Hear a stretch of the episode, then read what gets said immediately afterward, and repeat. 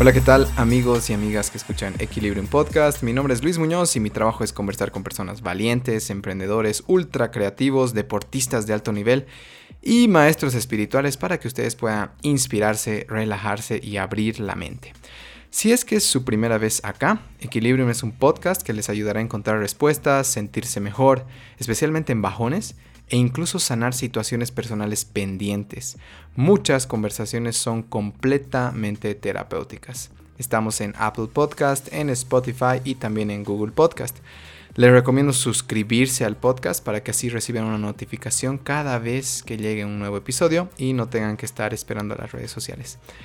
Algo que recomiendo también es escuchar el podcast tal vez mientras limpian la casa el domingo en la mañana, mientras caminan o trotan, en el auto, alternativamente a la, música, tal vez en vez de lunes a jueves escuchar música eh, y puro reggaetón, tal vez podrían escuchar Equilibrium Podcast y que les sirva, ¿no? Ya sea para, para la U, para sus parejas, para tal vez eh, sus trabajos, ¿no?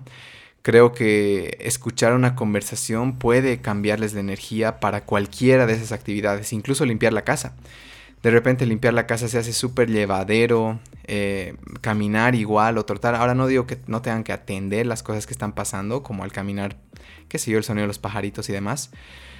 Pero alguna vez, ¿no? Que salen a caminar, escuchar un podcast, le puede dar un, un buen, ¿qué se dice? Un soundtrack a, a, su caminata o a su trotada. Entonces sí, le recomiendo que lo hagan en esos espacios porque se siente muchísimo mejor. Igual el tráfico no se siente nada cuando estás escuchando un podcast y más si la conversación está buenísima. Entonces, bueno, cualquiera de nuestros podcasts sé que les puede acompañar muy bien. Esta semana nuestras actividades, bueno, tenemos Equilibrium Yoga, como saben, clases de yoga toda la semana, algo que personalmente me ha cambiado la vida y creo que puede cambiar a cualquiera. Hagan la prueba, hagan la prueba un mes, no me crean directamente y vean ¿no? cómo calman su mente, cómo la ansiedad o esos tal vez comportamientos depresivos de repente se empiezan a calmar el yoga te trae al presente, aparte que fortalece tu cuerpo. Es una belleza. Entonces espero que se puedan animar. Estamos en Instagram como mi Equilibrium Yoga. Ahí hay unas cuantas clases que yo di, otras que dio Osmel, mi socio, mi hermano, mi socio. Y nada, pueden ir a mi Equilibrium Yoga en Instagram, irse al Instagram TV y hacer una clase de prueba. Y si les gusta, pues todas las semanas tenemos clases enfocadas ¿no? en las energías, en las cosas pendientes en el aire, y más después de este proceso electoral, creo que hay mucha gente que se ha quedado muy tensa. Les puede hacer muy bien. En cuanto al club de lectura, bueno, ya no creo que se pueda inscribir directamente a la siguiente, a la siguiente, a la lectura de noviembre.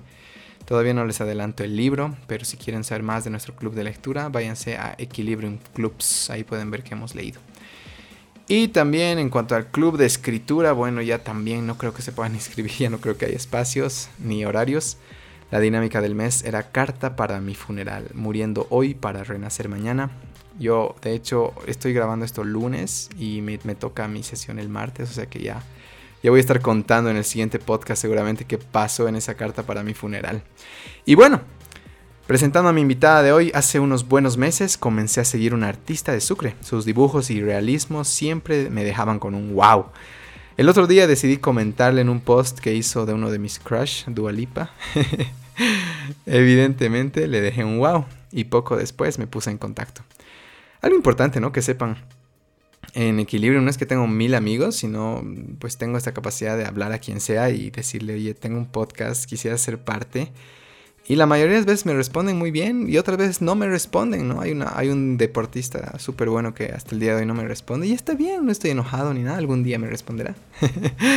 y así deberían tomárselo, ¿no? A veces tenemos miedo de hablarle a alguien porque nos va a rechazar o qué nos va a decir o nos va a ignorar y no importa. Si tu intención es buena, quédate con eso, no, no con la respuesta del otro, ¿no? No te creas historias. Y bueno, presentando a mi invitada, ahora sí oficialmente. Andrea Leighton es estudiante de arquitectura, pero sobre todo es artista, una muchacha joven que a través del dibujo ha sabido pasar tormentas e inspirar a otros a hacer lo mismo. El realismo de sus piezas y su técnica de pintado pueden crear emociones dentro de uno y al mismo tiempo hacer sentir que todos tenemos la capacidad de hacer algo espectacular con nuestros talentos y creo que es lo que ella muestra, ¿no? Ella empezó muy joven y pues practicando y practicando es la gran artista que es hoy. No esperen siempre que, ah, es que tiene talento. No.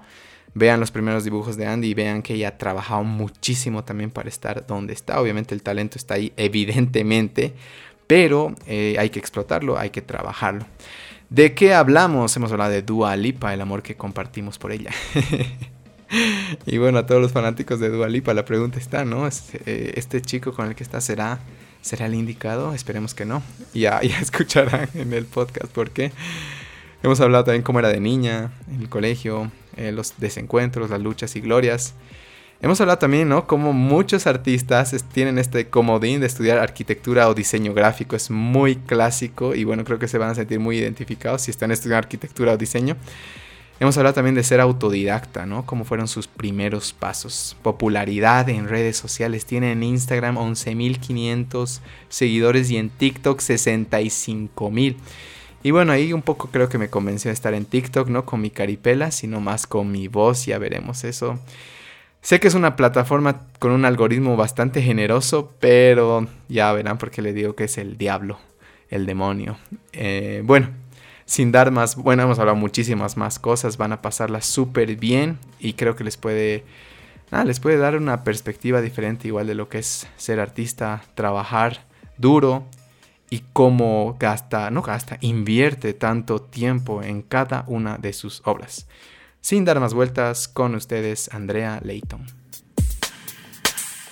Bueno Andy, bienvenida a Equilibrium Podcast, de verdad que es un placer tenerte acá. Eh, mira que ya hace meses, si no me equivoco, mi amiga Berito Leighton, curiosamente, me habló de ti. Ella me dijo su trabajo es espectacular, que debería seguirla y te empecé a seguir y empecé a ver todo tu trabajo y dije algún día, como hacía las entrevistas presenciales, dije capaz algún día me voy a Sucre y la conozco. Y mira que de verdad, gracias por aceptar y, pues poder tener esta charla contigo. Hola Luis, gracias, gracias por la invitación. Y bueno, esto lo que me dices de esa chica, no lo sabía. ¿Me puedes decir quién es? Claro, no, mi, mi amiga Berito Leighton es una fotógrafa tremenda de nuestros proyectos de Cocha Hike, que llevamos a la gente a la naturaleza, y ella es la, la que saca fotos que, que, pueden ver en la página de Cocha Hike igual. Sus fotos son espectaculares, es una mujer muy sensible, Aries, eh, muy buena amiga, entonces creo que, creo que te puede caer muy bien y ella admira mucho tu trabajo. Estoy casi seguro que es ella, espero no equivocarme. Pero bueno, luego te voy a mandar algunas fotitos de ella. Mira, quería comenzar, Andy, por un habíamos tenido un amor compartido y no, no, nos habíamos dado cuenta nunca. Nuestro amor, por Dua Lipa. Ah.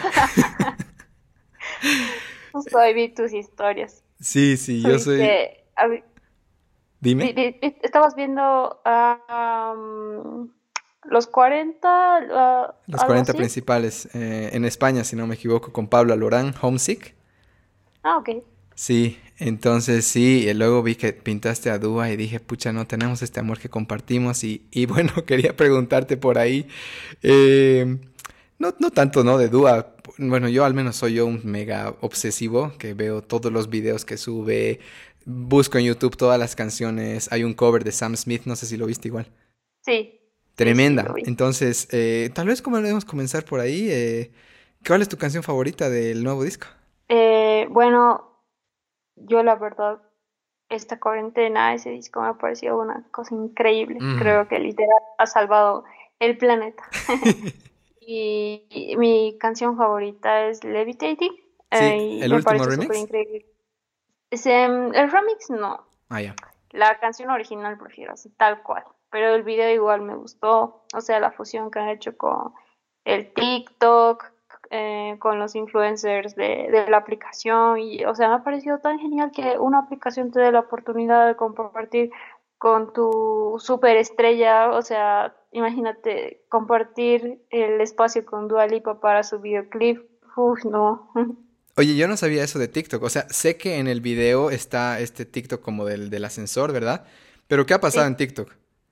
Como no tengo... Eh, han hecho como, como una competencia, o sea, Mm, los creadores tenían que mandar propuestas de qué quisieran ver en el video con respecto a la canción, porque el remix, o sea, le fue un poquito mal. Entonces, em, los creadores empezaron a mandar y eh, hicieron una selección de las personas que iban a estar en el video o incluso el arte. Y así es como se ha hecho, o sea, este video que tiene tantos conceptos, lo de los patines, de las bailarinas, lo, así todos esos detalles. Ah, no sabía. Lo de los pisos. Porque el, el elevador creo que sube, eh, bueno, el elevador Mm. tiene que ir hasta la galaxia y va por diferentes pisos. Entonces creo que cada piso es una diferente te- temática y eso va en relación a lo que em, son los creadores de contenido de TikTok. ¡Wow! Oye, no sabía eso. Mira, tengo una resistencia al TikTok. Sabes que antes yo me creo que me han visto medio hater, eh, pero ya varias personas, mira, me dicen, ¿por qué no estás en TikTok? Que puedes tener mucho más alcance con el podcast. Pero ¿sabes qué? Creo yo que no soy un hombre muy de cámara, ¿ya? Y eso me limita a estar en TikTok. He visto, de hecho, quiero preguntarte un poco porque estás con 62 mil seguidores en TikTok, 65 mil si no me equivoco. Eh, no sé qué opinas de esta plataforma, qué, qué has notado diferente. ¿Te, ¿Me recomiendas estar en TikTok o tal vez yo ya estoy muy mayorcito para estar ahí? No, para nada. En realidad me has hecho pensar al que hace los anuncios de Spotify. Él hace mm, pequeños videos de curiosidades Ya. y él solo utiliza su voz. Y, ajá, y me parece súper interesante. O sea, tú podrías utilizar esta herramienta que no todos tienen una buena oratoria, como te estaba diciendo antes. Y, y, eh, podrías explotar un poquito más eso. Y sin necesidad que la gente te pueda ver. Oye, por primera vez alguien mí- me anima. Es que es cierto, porque el algoritmo de TikTok, o sea, es mucho más fluido que eh, lo que es ahora Instagram. O sea, lamentablemente creo que de a poco se ha ido un poco yendo más a lo lucrativo. Mm, En- Entonces hay que pagar para tener más visibilidad o esas cosas. Y eso es como que ah, antes no era así. Entonces mucha gente ha empezado a ir a TikTok para crecer mucho más rápido. O sea, y si tienes un buen video o, o cualquier tontería incluso, o sea, sabes que se te va a hacer viral, te va a ir muy bien y la gente después puede migrar a, tu Instagram, por ejemplo. O sea, eso es lo que ha pasado durante todo este tiempo. Wow. ¿Sabes qué? De hecho, sigo un psicólogo que igual él empezó en febrero en la cuarentena y ahora se ha hecho súper trending en TikTok y su Instagram igual se ha disparado y hace este tipo de videitos donde pone esos como cuadritos y va explicando cositas. Ah, sí. Entonces, como que yo dije, nah, yo no voy a salir así, yo no tengo esa, esa, esa simetría en la cara, ¿no? Yo, yo soy alguien más de voz, me gusta más. Y ahorita cuando has dicho que el de, el de Spotify, el que hace las publicidades, Sí, el mexicano. Ah, sí, qué loco. A ver si me pasas luego, porque sí, me animas a entrar tal vez a esa plataforma que yo siempre le digo, no, TikTok es el diablo, chicos, yo no voy ahí. Eh, creo que te puede agarrar mucho tiempo, por eso le digo diablo, ¿ya? Y ese es mi temor. Mira que ahora con esto de los reels que- de Instagram, oye, es que qué fácil es quedarte media hora, una hora en tu teléfono. Y eso me asusta, ¿sabes? Porque yo quiero vivir un poquito más afuera de mi teléfono. Entonces creo que sí sería buena plataforma, pero tendría que tener la disciplina de cortarme. No sé cómo te va a ti con eso. En realidad TikTok sabe muy bien eso y ellos tienen como un apartado en su configuración donde am, puedes em, configurar, o sea, el horario que tú quisieras usar y donde te obligues a parar. O sea, eso puede ser una salida. Y mm, también poner un poquito de fuerza de voluntad, claro. ¿A ti Yo te el? Reels, por ejemplo, el, el Reels no, eh, casi, casi no lo veo. Lo que sí, o sea, el TikTok sí puede estar mucho tiempo, pero después es como que los ojos me empiezan a doler y no, o sea, mm, ya, ya no puedo más. Pero Eh. sí agarro, no lo voy a negar. ¿Sabes qué? Eso temo. eh, de que me agarre y claro, este algoritmo es tan inteligente que te conoce tan bien que sabe cómo agarrarte una y otra vez. No sé si viste el Social Dilemma en, en Netflix. No, me la recomendaron, pero no la vi. Sabes que es espeluznante ya, porque claro, el algoritmo te conoce prácticamente más que tú. Entonces, cuando empieza a notar Sí, que estás bajando, digamos, estás por salirte, ¡tin! te ponen un video que saben que te vas a quedar un cacho más. Entonces yo le, más que temer, le tengo respeto, creo, a la tecnología y a lo que puede hacer, pero ¿Sabes qué me has animado tal vez a entrar a TikTok con, con mi voz? Ya veré de qué manera, pero sí tenemos, oye, con esto de la salud mental y emocional, tenemos mucho material para compartir con la gente y que le ayude. Sí, opino lo mismo. Eh, a veces también me salen temas psicológicos, entonces es como que eh, aprendes muchas cosas nuevas a través de videos cortos y además eh, este tiempo se ha visto que mm, los videos hasta los 15 segundos, por eso han puesto un límite, son los que son los que tienen más visualizaciones. Entonces puedes aprovechar eso, o sea, tienes que aprovechar el don de eh, tener la, la facilidad de palabra, como te digo. Mm, sí, no, gracias por eso. No, y aparte que Dua está relacionada a TikTok y quiero estar relacionada a todo lo que Dua está. ¿Sabes qué?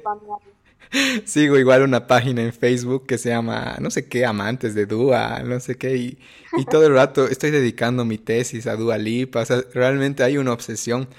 Yo sabes, bueno, obviamente la parte visual, Dua Lipa es una mujer hermosísima, de piernas larguísimas, o sea, estéticamente creo que te puede agarrar muy rápidamente, pero algo que, que, siempre digo, y cuando estoy escuchando Dua Lipa, y me encanta escucharla en un buen parlante, les digo a las personas, escucha su voz escucha ese ronquidito, escucha como ese como mini gallito agradable que, que tiene en varias canciones. Em, creo que tiene una voz súper potente, un carisma impresionante, bien fanático yo, ¿no? ¿no? No pensé que íbamos a ver. justamente estaba pensando eso y yo igual siento eso y me gusta que, que, me lo digas porque es primera vez que una persona se da cuenta, como, que, que yo estoy hablando, que se da cuenta de esos detallitos de, una artista que realmente me gusta. Por eso, entonces estamos súper bien. Muy bien, empezamos bien entonces. Sí, ¿no? Y no sé si viste justamente este video que el que hablábamos de Homesick que compartí en mi Instagram. Eh, cómo la voz de Dua se la come a la voz de Pablo Alborán. Obviamente son dos tipos de voces, pero la voz de Dua, qué potente es. A ratos me da ganas de llorar, especialmente en esa canción, que es hermosa. Y algo que me gusta igual de este último disco que estábamos hablando era esta, esta onda disco, ¿no? Que, que, tiene todo desde el principio, desde Don't Start Now, los bajos y demás. Me encanta. Sí, a mí igual. Y justo ayer estaba viendo que dentro, no sé si dentro de todo el, del disco, bueno, sí, en varias canciones tiene como teorías arquitectónicas en la letra, en los videos, está en casas de arquitectos súper famosos y, uy, o sea, a mi mente aún más explotó con eso. O sea, tiene un concepto para muchas cosas, no es solo una cantante, también aparte de ser hermosa, tiene, tiene las ideas locas, como un buen artista tiene que ser. Qué bien, mira, esto me hace agradar, agradarme más. Mira, yo te cuento que soy ingeniero civil, no, no ejerzo, pero sí, y a la parte arquitectónica, si bien no es mi fuerte, siempre me ha, me ha, me ha gustado, digamos, esa parte, vamos a decir, eh, visual. Y mira, antes de cerrar el tema de Dua Lipa, tengo que preguntarte esto. ¿Qué, qué te parece el Anwar, su chico? ¿Estás celoso? claro, es que, ¿sabes qué pasa? Yo siento que Dua es tan talentosa que tiene que estar con un talentoso como Luis Muñoz de aquí. No, mentira. No, no con un chico que tiene mucho dinero, ya. No, no sé si Anwar tiene talentos, no sé nada de él, la verdad no lo puedo juzgar. Pero siento que en el tiempo, mira, hablando de Dua Lipa y sus relaciones, ¿quién diría? Eh, siento que en el tiempo Dua va a sentir como, pucha, este chico no tiene tanto talento como yo. Y eso podría ser un detonante que, que busque equilibrio en pop. No, mentira. Eh, no sé qué piensas de él. Eh, creo que a lo que sé, él es como un inversor en algo. O sea, no es que no tiene nada de talento. Y justo hace unos días o hace unas semanas subió una historia de como felicidades, amor. Ah, y le estaba felicitando de algo. No pude estar bien por qué era, pero me dio a entender que era por algo de negocios o algo de producción. Es algo de entonces, producción. O sea, ve, entonces no o puede tener talento para lo visual, por ejemplo, y nosotros no, no, sabemos, como lo que pasa en las películas, ¿no? El director hace su magia y es a lo que le damos menos importancia. Cuando, o sea, es, ajá, entonces no hay que juzgar por los celos. no me delates. Sí, sí, tal vez, tal vez, son los celos, ¿no? Pero bueno, qué, qué, qué, qué suerte el tipo. Felicidades, Anwar, si es que está escuchando esto. Eh, Vamos a la siguiente pregunta, ya un poquito más entonados tal vez. Eh, mira, quisiera que les expliques a las... Me ha, me ha encantado esto en tu video, justo en el, en el, que estás dibujando a Dua, el último, que dices, eh, quiero que expliques a las personas tu momento satisfactorio al acabar un dibujo. ¿Eso dónde lo has visto? Que cuando vas jalando una, como un scotchcito y has puesto momento satisfactorio. Ah, sí, sí, sí. Ah, vaya. Eh, creo que era el ASMR. ¿Sabes lo que es? Creo que sí, el papel. O sea, los sonidos, digamos. Um... Ah, ya, ya, sí, sí, sí. Sí. Eh, entonces, yo estaba haciendo sonidos con los materiales y mal no estoy. No, no, no. Es cuando acabas tu dibujo y tenías como en el papel pegado un, un, scotch, voy a decir scotch, lo siento mucho. Ah, sí, sí, sí, sí, sí, sí, sí. Sí, ahora recuerdo, sí. es que, o sea, se saca la cinta y, se ve como todo rectito, todo bonito, ¿verdad? O sea, todo, todo pulcro y limpio al sacar la cinta. Entonces, por eso a mucha gente le parece satisfactorio eso. O sea, he visto que muchos videos muestran muestran esa parte y, e incluso cuando yo veo a creadores de contenidos me quedo así súper observadora y sí la verdad es que a mí también me, causa satisfacción. Yo soy bien fanático de los productos Apple y cuando te tienes tu producto Apple nuevo viene como con un film envuelto el teléfono y vas ah, sacando el plastiquito así no son, son pequeños placeres de la vida voy a decir bueno, mira, tal vez ya entrando al tema del dibujo, que creo que es uno de tus fuertes, eh, bueno, en realidad yendo en el pasado, me gustaría preguntarte cómo eras de, niña, en el colegio, adolescencia, tus encuentros, tus desencuentros, las luchas y las glorias.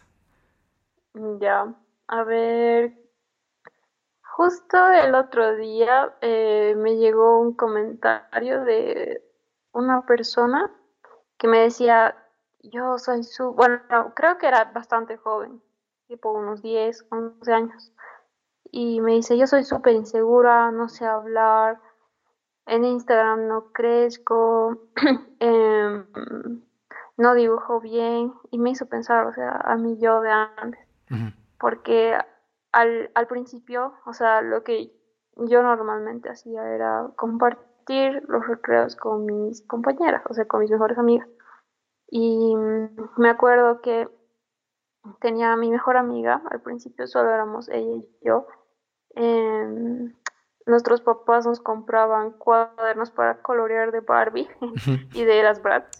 Y lo que hacíamos era llevar al colegio esos cuadernos, fotocopiarlos y pasarnos todo el recreo pintando. ¡Wow! Y sí, Lindo. Y, me acuerdo que ella pintaba súper fuerte y yo pintaba súper despacito, porque al menos aquí nos enseñaban como que hay que pintar súper despacito y no sé qué. O sea, la, la metodología supuestamente correcta de la profesora, de una sola profesora. Y entonces mm, yo primero estaba experimentando con, con, las intensidades, el color, los materiales, o sea, sin querer, mi mamá igual me había aferrado a, a marcas de materiales durante el transcurso de los años escolares. Por ejemplo, mm, te dan la lista de útiles escolares, ¿verdad? Entonces tú tienes que ir a la librería como loco con tu super lista y, eh, comprar lo que necesitas. Entonces me acuerdo muy bien que en esas épocas yo era muy feliz porque mi mamá me daba la opción de, o sea, ver lo que yo quería. Y a pesar que o sea, no, no llegaban cosas así súper guau aquí. Era, era, era lo normal, lo escolar ya, pero, o sea, eso me ayudó mucho a coleccionar materiales, a valorar mis cosas y eso también hacía con mi amigo, o sea, al momento de pintar estas fotocopias. Y así eh, pasaron los años y ya después empecé a como imitar los dibujos que me gustaba. Por ejemplo, estos para colorear de Barbie, me gustaba copiar en su cuerpo, su cara y todas esas cosas. Y mm, creo que ahí, o sea, sin querer queriendo había aprendido de a poco y así, así se fue eh, formando la cosa. ya a mis 10, o sea, ya sabía dibujar, um, algo básico, como hice una publicación de una comparación del 2009, creo. 9, creo era. Sí, sí, lo vi. Con el 19. Increíble. algo, así, algo así era. Mm. Y, mm, eso era con materiales escolares. Y según yo ya, ya estaba súper bien para esa edad. Pero hasta que yo entré al mundo de Twitter, el mundo de Twitter me cambió la vida. Porque eh, yo soy súper mega archi, o sea, fan de Lady Gaga. Ah, y en esa época era como el boom, o sea, cuando todo explotó. O sea, ella tenía un montón de, de fama, o sea, estaba en su, en su auge. Y em, ahí llegó el momento en el que me gustaba tanto el Twitter porque podía interactuar, o sea, con ella, ver las novedades y todas esas cosas. Hasta ella tenía su plataforma, su, como su red social. Y mm, me acuerdo que encontré una chica que dibujaba muy bien y era un año mayor que yo. Creo que yo tenía 10 y ella tenía 11. Algo así y mm, dibujaba retratos de Gaga, así como ya más realistas, no caricaturas como lo que yo estaba haciendo de Barbie. Y entonces yo dije, ay no, qué increíble, o sea, no puedo creer que alguien haga eso, o sea, y casi de mi edad.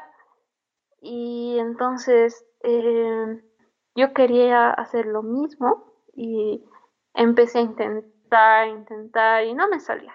Y no, no me sentía feliz pero lo seguía, lo seguía haciendo, aunque sea en clases con mis compañeros. Decía, está bien, no, está mal, o me hacía corregir todas esas cosas. La, la importancia de mis amigas, o sea, realmente me daba eh, algo muy positivo, o sea, puedo sacar las cosas positivas de las personas que están a mi alrededor. Y ellos han sido un gran pilar para poder guiarme para, para todo aspecto.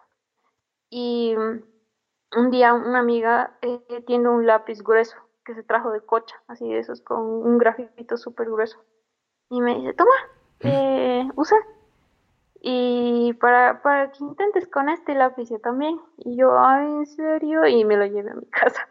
Y mm, hice una imagen de Lady Gaga eh, en el video de teléfono y me salió me salió, o sea, la expresión, la silueta y todo eso. Así solo era un bosquejo súper, un bosquejo, sí. Y yo estaba súper feliz, me acuerdo. Y, o sea, tenía 10 años y ya, ya, ya había hecho un retrato, o sea, y me acuerdo que mis papás me decían, wow, así que, o sea, tienes 10 años y ya has hecho un retrato. Y yo, sí. Y me apoyaba muchísimo y o sea, súper feliz. Y entonces desde ahí nunca más paré. O sea, desde esa vez me acuerdo, dibujaba uno al día. O sea, tenía que hacerlo sí o. Y era una imagen de Lady Gaga. Por eso, ah, pasaron, eh, creo, uno o dos años y ya tenía una colección así de Lady Gaga. Solo de Lady Gaga. Sí. Y así de pero ahorita como estamos en video, eh, siento que eh, tengo que expresar un poquito mejor con las palabras.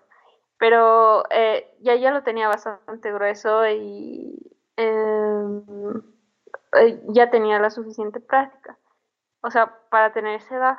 Y yo era feliz porque podía em, colocar mis dibujos en el Twitter, por ejemplo. Cuando también publicaba como pequeños facts de Lady Gaga, o sea, donde cuenten sus cosas así sin querer queriendo, igual ya tenido hartos seguidores ahí. Y también tenía el apoyo por mis dibujos. Y también eh, logré que ella pudo, que ella eh, pudiera haber visto uno de mis eh, dibujos por su red social. Y yo era súper feliz. Y yo decía, no puedo creer, o sea, que haya podido ver y, o sea, he estado tan de una manera mm, que me sentía más cerca de ella. O sea que para mí tenía mucha importancia porque ella me había impulsado a dibujar y además que con su música o cuando me sentía triste o súper feliz, ella siempre estaba con su música. Y para mí era algo súper, súper, súper fuera de mi mente lo que me estaba pasando. Y así, así pasó los primeros años y... ¡Qué loco! Sabes, eh, me sorprende de verdad que una niña de 10 años eh, tenga esta dedicación, de repente empiece a encontrar eh, estas inspiraciones, ¿no? De, a través de una comparación sana, ¿no? De, de decir, oye, qué capa esta niña de 11 años. y creo que si permitimos admirar a otros, podemos también hacer grandes cosas y creo que tú eres el vivo ejemplo. Creo que a ratos no, de repente vemos el trabajo de alguien y directamente decimos, o lo criticamos o decimos, no, ¿no? O nos sentimos mal, en vez de aprovechar esa energía de decir, wow, de admirar al otro, ¿no? Esta niña tiene 11 años y está haciendo esto, entonces, ¿por qué yo no? ¿Por qué yo no puedo hacer esto? Y de hecho, eso se trata Equilibrio un podcast de repente escuchas muchas historias y dices, pucha, o sea, no sé, tú que escuchaste el podcast de la Carla, pucha, la Carlita le ha pasado esto, ha vivido esto, ha atravesado esto, y es una capa.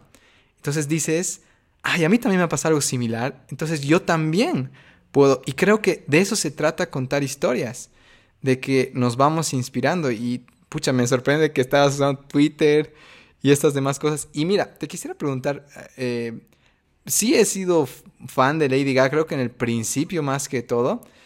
Eh, pero, ¿qué es lo que más, o tal vez la lección que más sacas de ella, o, qué específicamente te ayudaba cuando estabas triste de, ella?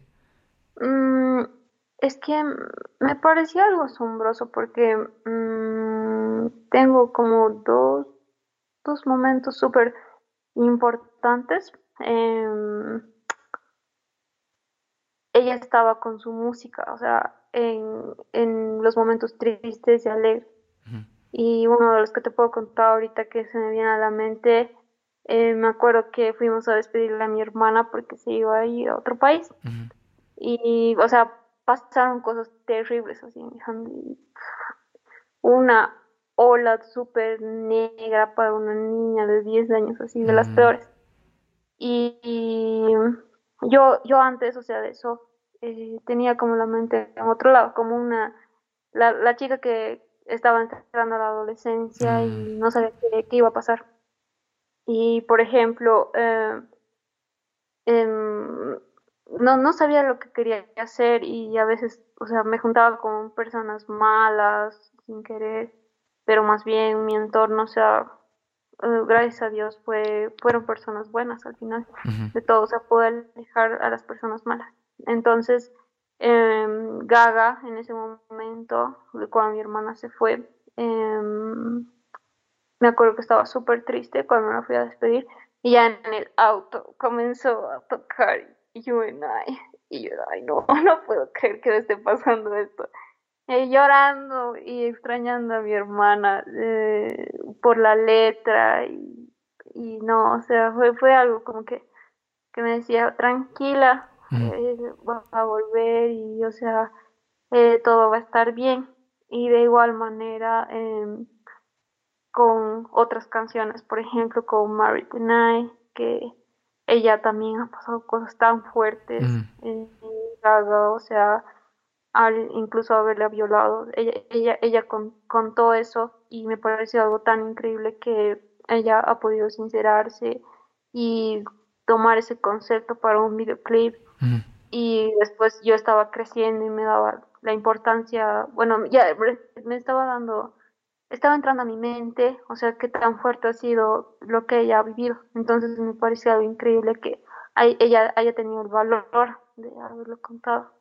Y sí, o sea, ella ha estado en momentos con su música y eso ha hecho que aún yo pueda valorarla mucho más y el hecho que su rostro me ha impulsado a, mejorar el dibujo. Wow, ¿sabes qué? Eh, esta historia se repite, ¿no? De repente creo que la música te puede ayudar a canalizar algo que no estás pudiendo tú poner en palabras, en pensamientos o en textos o en dibujos. Entonces de repente hay artistas que justamente hacen eso. Yo tengo igual un gran cariño por un escritor que se llama Jedidiah Jenkins. y el otro día me ha, me ha respondido un mensaje, estoy feliz. Así como ubico, ubico, sí, al Insta, ubico esa sensación de groupie, ¿no? De que le, ¿no? le escribes a alguien que admiras y te dice hola o te responde algo y es como el día está hecho, ya no me hablen más. y me pasó eso, me escribió, de hecho lo saqué screenshot, compartí, el día está cerrado, hasta la próxima creo que puse y ya no subí nada más. Ah, suficiente. Pero bueno, mira, volviendo al tema, gracias por, contarnos igual, ¿no? Que estabas pasando ese momento oscuro. Y, y vuelvo a recalcar esto, que nuestros talentos nos van a rescatar en los bajones, pero hay que estar abiertos a explorarlos, ¿no? Creo que tú has tenido la fortuna de encontrar, ¿no? Esto del dibujo con tu mejor amiguita y empezar a replicar y pintar y demás. Pero creo que eh, para eso están nuestros talentos, eh, para rescatarnos cuando las cosas están un poquito oscuras. Sí, me haces pensar, me gusta mucho lo que me dices. Mm, es como que si estuvieras entrando en mi mente. Eh, es mi trabajo. Sí, muy bien, muy bien. Amorosamente. Ah, no, está bien, está súper bien. Em, oh, me he chipado. Em, esto lo que me dices eh, también tiene mucha importancia. Yo, bueno, a ver, yo veo, por ejemplo, tengo bastante audiencia que es de niños, ¿ok?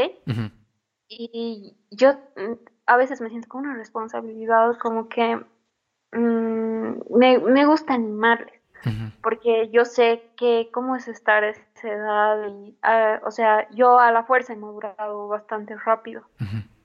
Y mm, hay personas, por ejemplo, que no, no, no lo van a hacer así, y no tienen una guía o una inspiración y a veces eh, es necesario encontrar ese impulso o e, ese, ese tutor que, que, te ayude. Y, o, o por ejemplo, siendo disciplinado por ti mismo, o sea, es muy importante. Ya sea que tengas nueve o, treinta 30 años, no importa, o sea, la disciplina creo que es muy importante en cualquier etapa y si tienes disciplina vas a poder surgir más rápido o, en todo lo que te propongas, ¿no? Sí, totalmente. Y mira, aprecio que digas esto de, que tienes un público más juvenil y aprovecho de mandar un mensaje tal vez que, que, seguro van a escuchar. Es que yo quisiera que las personas entiendan, y eso es equilibrio de nuevo, que todas las personas tenemos tormentas, momentos bajos, eh, hemos crecido solo con abuelitos, solo con abuelitas, solo con un papá, padres, o sea, hay muchas veces que yo noto que especialmente la juventud que está muy obsesionada con ganar valor a través de las redes sociales, es que está bien si estás pasando un momento bajo, no es que es algo que no te tiene que pasar es que todos, incluso el más feliz que tienes en tus redes sociales, es posiblemente que sea el más miserable, ¿no? Porque las redes sociales nunca va a subir, hoy estoy llorando, no, estoy pasando. O sea, hay, sabemos que hay gente, pero creo que es un poco más, eh, no es la idea tal vez de la red social. Entonces, a rato se distorsiona la cabecita creyendo, pucha, el tal vive una vida, o la, o la Andy Layton tiene una vida perfecta, es talentosa. No, el Andy Layton y el Luis Muñoz tienen sus bajones, tienen sus momentos donde no saben qué hacer, donde se sienten un poquito ah, de la vida y está bien. Entonces creo que es importantísimo contar nuestra historia cuando logramos integrarla, como dices de Gaga, cuando logramos aceptarla, eh, porque de repente inspiras a alguien a que, ah, ya, sí, mis papás están divorciando, pero no es que es soy yo la víctima de la vida, no es solo a mí que me pasa esto. Los problemas son parte de la vida. Negar tus problemas es negar la vida, porque tus problemas, curioso, paradójicamente, te hacen feliz cuando los resuelves, ¿no? Entonces, una vida sin problemas yo creo que sería súper aburrida. Entonces, creo que se trata de ganar la valentía para superarlos o encontrar tus talentos como tú lo has hecho y canalizarlos. Sí, Sí, es cierto. Eh, es complicado, a veces pienso, o sea, mostrar un bajón por redes sociales porque no sabes cómo, cómo, cómo la otra gente lo va a tomar. Y a veces, em, por ejemplo, a mí no me gusta contar mis problemas para que la otra persona se sienta mal y sería como arrastrarlo. Y esa sensación no me gusta. Más bien me gusta la sensación de que la otra persona me escuche y eh, me pueda dar un consejo. Para eso, o sea, yo tengo que elegir a la persona correcta. Y, o sea, hay diferentes personas y, por ejemplo, una no sabemos si, si yo me siento triste, me puede decir, oh no, o sea, ahora yo también me puedo sentir triste por tu historia. Eso no, no me parece lindo, porque yo a veces igual veo ciertas cosas que me llegan y, o sea, es como que, uy, un alto, porque yo igual tengo mis problemas y eh, quiero resolverlo. Antes lo mío que, o sea, seguir acumulándome cosas nuevas. Mm, me parece bien. Eh, tu hipersensibilidad, cuidas, pones límites para que no se pase. Claro, artista súper sensible, por eso canaliza a través del arte, eso es bien común. ¿Eres Pisces, por si acaso? ¿O Libra? Aries. Aries, cerquita, cerquita nomás. Ok, súper. Eh, no, gracias Andy por, por hablar de esto y seguro que a alguien le va, le va a llegar tu mensaje. Mira, tengo que entrar a esta área. Es muy común que muchos artistas estudian arquitectura o diseño gráfico. ¿ya? Es, es como el, el comodín. Como no me lanzo del todo a la, al artístico porque tengo que tener un cartoncito y me voy a la arquitectura. Entonces, no sé si es que esto lo que te pasó o tal vez, ¿no? Tú siempre has tenido tal vez cierta inclinación por la arquitectura. no, es que sabes que yo escucho tantas historias que, que, puedo entender a las personas, pero nos ayuda también, ¿no? A canalizar lo que estás sintiendo y tal vez a alguien liberarlo de que... No digo que esté mal, por si acaso, ni tampoco digo que esté bien, uno acepta caminos por las decisiones que toma y al final sabe aprovecharlas. Yo te digo, yo soy ingeniero civil, Andy, y, te aseguro que no he tenido una sola clase que me enseñen a hablar en un micrófono o que me digan cómo entrevistar a alguien, ni una sola clase. Y no me arrepiento absolutamente nada, ha sido una época hermosa de mi vida. Entonces, ¿cuál ha sido tu caso? Contanos. Uy, es, es un tema que para mí es súper eh, complejo, porque mm, yo, o sea, al haber escogido la carrera me costó un montón. Eh, me acuerdo muy bien, para el ingreso libre eh, nos hicieron así coger a la rápida eh, las carreras que, queríamos poner como opción. Por si no había el cupo después de que las otras personas dieran el examen y tenía una presión y tenía que elegir, o sea, ya, ya, ya. Y lo primero que se me vino a la mente, o sea, el comodín, como tú dices, arquitectura, porque me gustaba el dibujo. Mm. Y yo no había estudiado antes ni nada de qué es lo que tenía o qué, qué es lo que eh, comprendía la carrera. Y, o sea, solo lo puse por la idea de que solo es por dibujar. Y, la segunda opción fue un contraste total de que era biología. Y, o sea, fue súper complicado y me doy cuenta que en el colegio, por eso hay tantos problemas de que, o sea, las personas se cambian de carrera y, sufren mucho. O sea, es un, para mí ha sido un trauma psicológico horrible mi primer año porque fue un golpe así tremendo. Eh, tal vez en mi colegio no nos han preparado de la mejor manera, entonces por eso es que lo he sentido así. Y al inicio yo me iba mal, me iba mal en, en todas las materias, o sea, y yo no, no, entendía por qué, porque si de este colegio era buena alumna, o sea, ¿por qué me estaba yendo mal ahora? Y fue un golpe terrible y decidí abandonarlo. Y de paso mi abuela eh, se estaba muriendo. Mm. Entonces fue a un peso más, más, más fregado de, llevarlo. Eh, ya después em, hablé con más personas, o sea, con mis familiares, amigos, para que me guíen un poco, o incluso con, con, creadores de contenido, o sea, podía ver, me, trataba de guiarme de un otro modo, como un pez eh, tratando de, de encontrar el buen camino, la corriente correcta.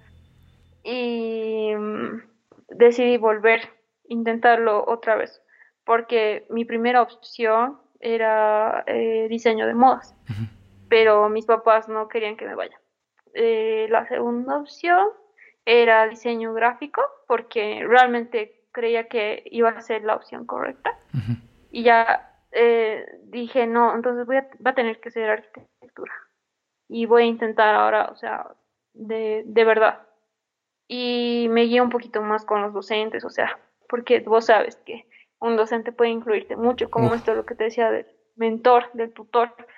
Y creo que eso fue el pilar que me ayudó muchísimo a salir adelante porque pude programarme con un docente que eh, me ayudaba muchísimo, me, explicaba, o sea, de manera más sencilla y cómo tenía que ser para alguien que estaba viniendo de colegio y no de golpe, ¿no? Mm.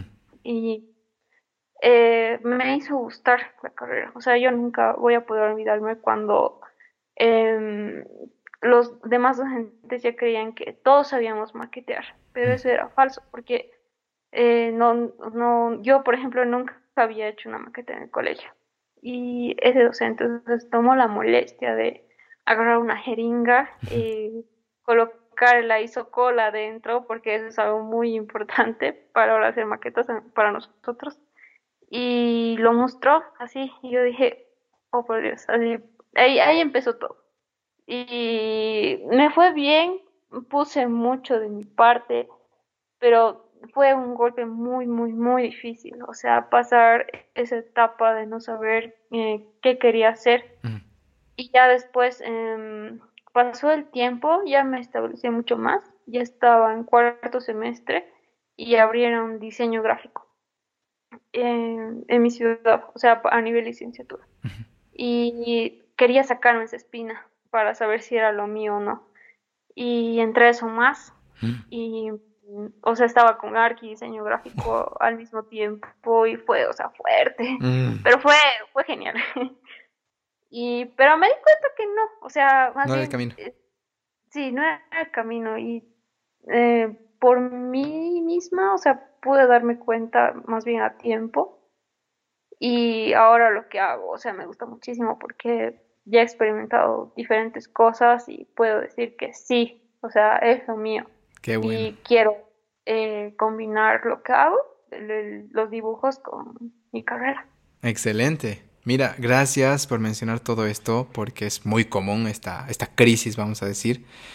Y lo que, me, lo que rescato ¿no? para las personas que tú lo has hecho es experimenten, no te quedes con la espina. ¿no? El experimentar te va a dar la oportunidad de decir, no, no es lo mío, y no quedarte con, ay, tal vez si hacía esto, ¿no? Si hubiera, si hubiera. El otro tema que quiero mencionar, y voy a aprovechar, ¿no? De que tal vez tenemos una audiencia un poco más juvenil, es el tema de que ahorita mi amiga Maui Cabero, acá en Cochabamba, que creo que hace las asesorías online, ha sacado un proyecto que se llama Brújula. Y es justamente para chicos que están acabando cuarto medio, bueno, cuarto medio en mi época, sexto se llama ahora creo, eh, sexto. Tengo 29, ya no soy tan mayor, pero en mi época yo he pasado cuarto medio, no he pasado sexto. Em, se llama Brújula y es un proyecto que es un proyecto de grado, de hecho, una tesis que hizo ella. Y ahora ya es un emprendimiento real que ayuda a los chicos a definir una carrera con mucha más certeza, con mucho menos porcentaje de error y justo tranquiliza. Tenemos una chica que en el club de lectura que se llama Nair, estoy por decir su nombre, sí puedo decir Nair, y esta Nair un día llega al club de lectura y yo así, pero yo notaba que le pinchaba un pelito y se ponía a llorar, ¿ya?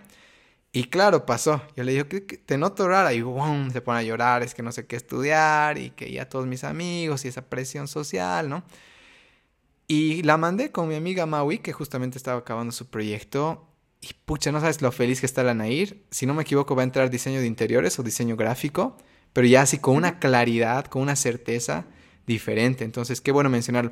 Y mira, quiero aprovechar algo más que has mencionado, que es este periodo donde te iba mal y de paso, ¿no? El, qué yo, esto de tu abuelita, la, enfermedad o el mal momento familiar.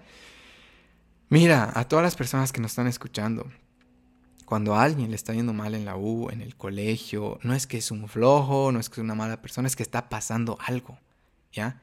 Y la gente tiende a ser muy dura con el que le está pasando algo ah, es el flojo del curso, o lo abuchean, o lo ralean, lo hacen un lado, le hacen bullying. Y nadie se da cuenta que el que se está, vamos a decir, incluso portando mal o está siendo más torpe, es el que más ayuda necesita, ¿no? es el que más atención necesita. Entonces, por favor, a todas las personas, que, yo también he sido de esas, ¿no? Ay, qué flojo es la talcita, que, que... Yo te cuento una historia en la U, teníamos una amiga que se dormía en el curso, ¿no? Y la gente habla, a la gente le gusta hablar y decía, ay, esta es una floja, viene a dormir. Lo que nadie sabía es que tenía un bebé, que tenía que atenderlo hasta las 12, 1 de la mañana y recién hacer sus tareas de 1, 3, 4 de la mañana. Entonces por eso se dormía. Y esta chica ha acabado ingeniería civil en, cuatro, en los cuatro años, cuatro años y medio, cinco que es la carrera, a pesar ¿no? de estar cuidando a su bebé. Entonces, mucho cuidado con tener estos prejuicios de las personas, vamos a decir, el flojo, del payaso, del curso, o de esa persona que se sienta sola, que está en el recreo sola. Está pasando algo, está, qué sé yo, ha perdido a su abuelita, ha perdido a su papá, ha perdido a su mamá. Y las personas tendemos a ser duras con esas personas, Andy. Entonces, aprovecho, ¿no? De decir, cuando a alguien no le está yendo muy bien, más bien vayamos a acercarnos y ver si es que nos recibe o necesita hablar esa persona.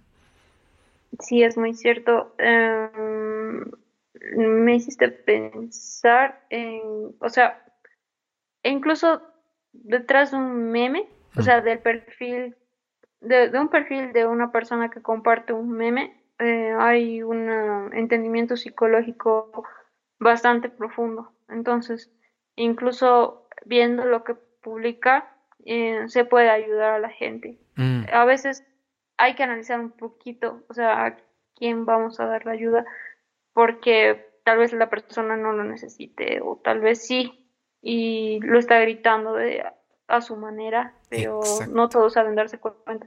Es que la psicología en nuestro país no es como que algo muy abierto, no nos han criado de la manera que tendría que ser que es realmente complejo porque el cerebro es como un órgano más que también tiene sus enfermedades eh, y o sea hay que saber entender eh, todo lo que una persona puede puede traer en, en, la mente Totalmente. Y algo igual que, porque por favor chicos, ¿no? Y creo que son los chicos que han crecido con redes sociales, es que no vales porque tienes muchos seguidores, vales de por sí.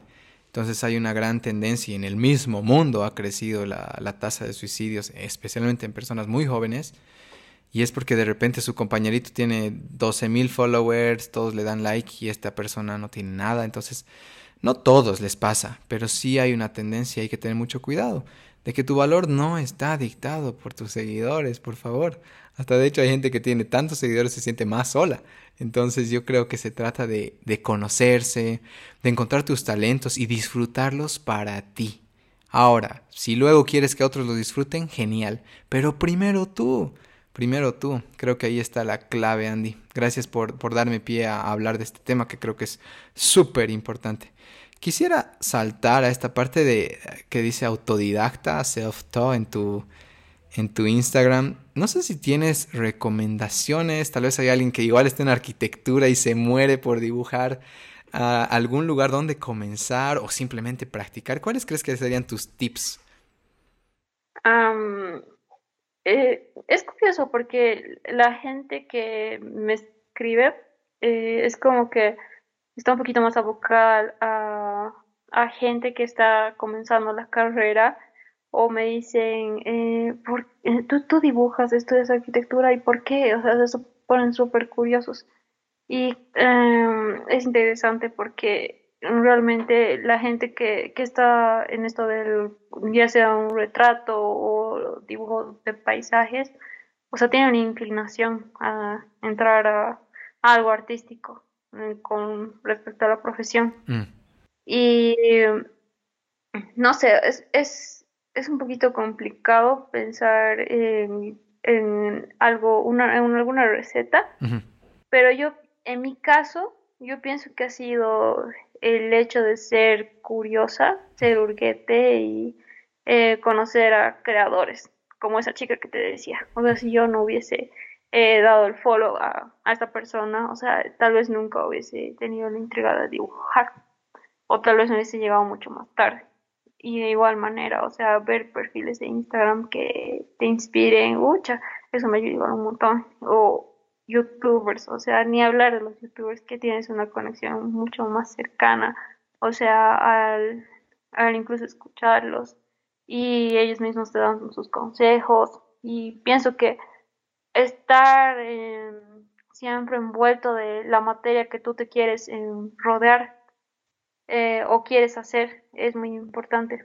Mm, en mi caso, o sea, el dibujo. Ok. Y mira, ¿qué les dirías a esas personas que están scrolleando, están consumiendo contenidos, están inspirando, pero les cuesta dar ese pasito de sentarte y dibujar, apagar tus redes un rato? ¿Cuánto tiempo tal vez tú recomiendas? Sí, es difícil tal vez porque sí, puedes encontrar mucha inspiración, pero la cosa es tomar acción. Entonces, una hora, media hora, o cómo lo ves tú? Eh, es que es complicado porque necesitas ser bastante disciplinado, como estábamos hablando hace un rato, y es ya depende de uno mismo. O sea, si realmente tú quieres mm, llegar lejos, o sea, es necesario que tomes tu tiempo, te sientes, eh, pongas los lápices en la mesa y divertirte y hacer hacerlo primero por ti para experimentar y ver qué sucede después y si todo va bien, o sea, pienso que es bueno ver eh, cuál es el rumbo que, quieres tomar, ¿no? La, la, disciplina es muy importante. sí, ¿no? Se resume en eso. Para cualquier edad. Sí, no hay que buscar una receta mágica, es disciplina y listo. Es constancia y disciplina. Eso yo siempre le digo a algunos amigos, la universidad no es difícil. Tienes que ser constante y responsable y disciplinado, listo. No, no tiene más ciencia. Sí por ejemplo, mi carrera, o sea, no es que yo haya sido una loquita antes, ¿no? Pero em, me, ayudó muchísimo, o sea, a organizar mi tiempo, a, administrar las cosas que tenía que hacer, o incluso mi dinero, digamos. O sea, ya estaba empezando a ganar con mis em, dibujos y decía, no, esto tiene que ser eh, para invertir en material y en maquetas igual, o sea, si agarraba algún dinero de Arki, o sea, tiene que estar en, mi mente que tiene que ser para Arki. Y así es, o sea, se toma su curso. Sí, es importante tener... Oye, hablando de esto de que estás, eh, ya has empezado a ganar dinerito con tus dibujos, eh, yo quiero algún día una dúa también. O sea que ya, ya vamos a hablar de eso. Quiero un, un Layton Layton. Vale. ¿No ve? sí, eh, con gusto. Qué súper, ya estoy feliz. Em, quisiera preguntarte antes de entrar al tema de redes sociales un poquito más, eh, ¿cuándo, ¿cuándo sientes que te consolidas con esto del realismo? ¿Cuál es ese arte que dices, wow, realmente creo que soy buena en esto? ¿Hay algún recuerdo, alguna anécdota con alguno de tus dibujos en especial? Uy, me, me la pones difícil. A ver, Mm, creo que fue, o sea, cuando un poquito mi Instagram llegó más gente, fue cuando era más activa. O sea, a veces publicaba hasta cuatro veces por mes, que eso ha sido mi, mi, mejor momento de constancia. Sí, algo así. Y es que no es, no es fácil, o sea, un dibujo, por ejemplo, me toma 15 horas, entonces eh, es, es complicado. No es solo una foto ahí en la calle como, como cualquier persona, ¿no? O sea, es un trabajo que es moroso y por eso a veces digo rayos. Quisiera ser más activa o tener más contenido, porque apenas tengo casi 140 posts, creo y eso es pues nada, porque voy desde el 2013 prácticamente, pero tampoco es que tengo necesidad de subir todo lo que he hecho, porque tengo cosas que son para mí. Claro. Pero el boom boom creo que fue cuando empecé a dibujar más realista, así tipo de Cara de la Vine, uh, Demi Lovato, a ellas y ahí me empezó a llegar más gente y me publicaban otras páginas porque antes el algoritmo de Instagram era diferente y em, eso me ayudó harto y sí, o sea, tampoco es que he crecido mucho este tiempo porque no he sido constante en eso igual, o sea, es difícil, ¿no? Ahí tal vez entramos en redes sociales, ¿cómo manejas tal vez esta, esta necesidad, ¿no? De, de repente te hacen dar ganas de crecer, ¿no? Y cuando mencionaste que un chiquito creo que te escribió, una chiquita, y decía, no crezco en Instagram. ¿Cómo tú manejas internamente, cómo das esa distancia entre tus redes y quién es Andy, digamos? Mm, a ver, sea un poquito más específico. ¿Cómo manejas tal vez esta, vamos a decir, presión social de estar publicando, eh, de no sentirte mal, de que, ah, esta foto no ha tenido tantos likes como la otra? ¿Has llegado a ese punto o tienes más bien completa soltura de que, ¿qué importa? Mm, más bien yo tengo esa soltura porque digo, si lo publico, o sea, es porque a mí me gusta y ya. Mm, suficiente. Y si le va bien, ajá, ok. Y si le va mal, bueno, o sea, a mí me gusta.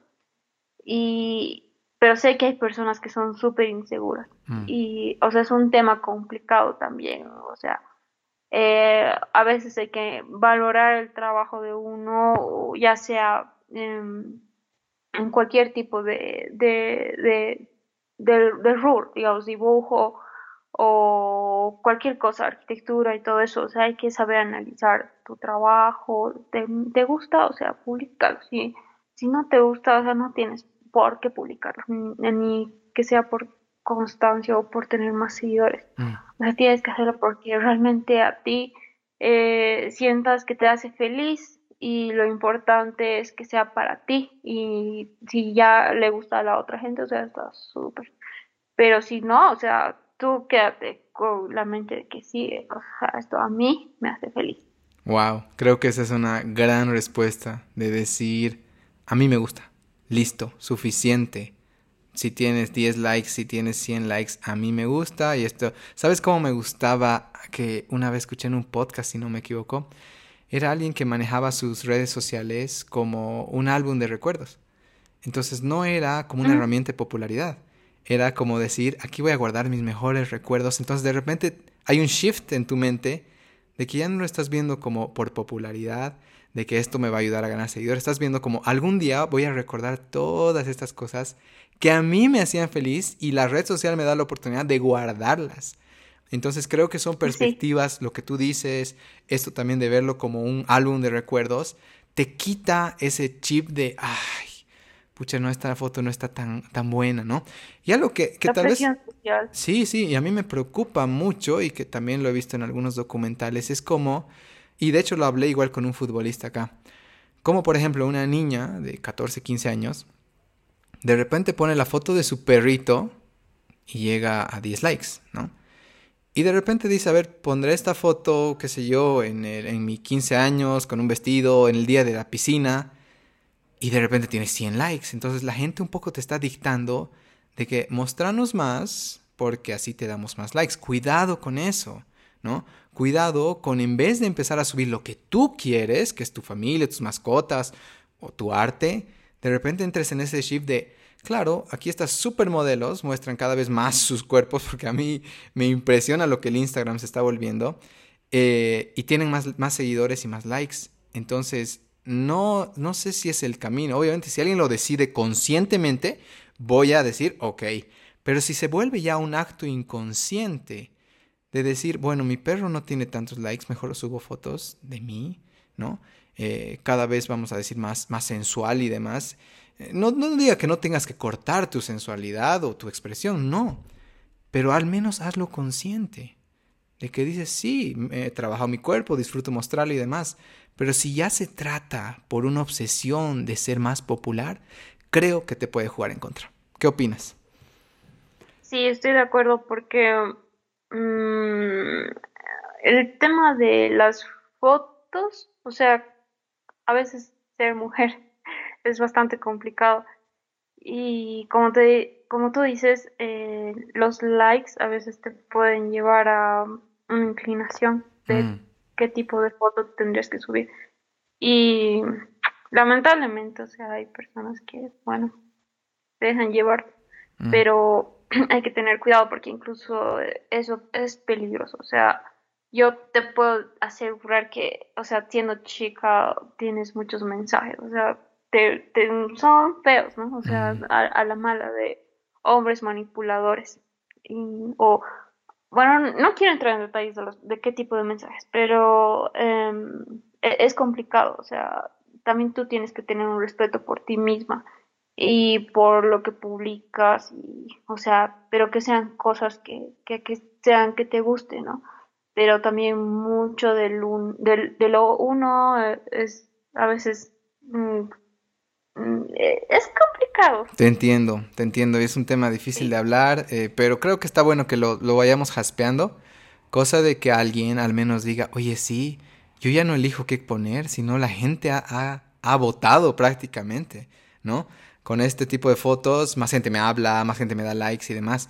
Entonces, ¿realmente yo tengo el control de lo que estoy subiendo o de repente ya ha sido el público el que ha hablado? Entonces, creo que de eso se trata.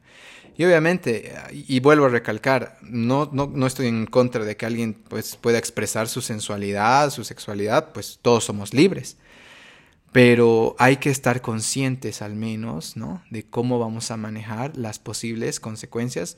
Eh, lastimosamente en un mundo machista, en un mundo con ciertos peligros, como tú dices, que, las mujeres pues siempre van a estar, eh, van a ser lastimosamente mayor blanco. Entonces creo que hay que hasta aprender a cómo manejar estas situaciones para ir cortando este tipo de reacciones ¿no? De, de, vamos a decir, de mis compañeros varones.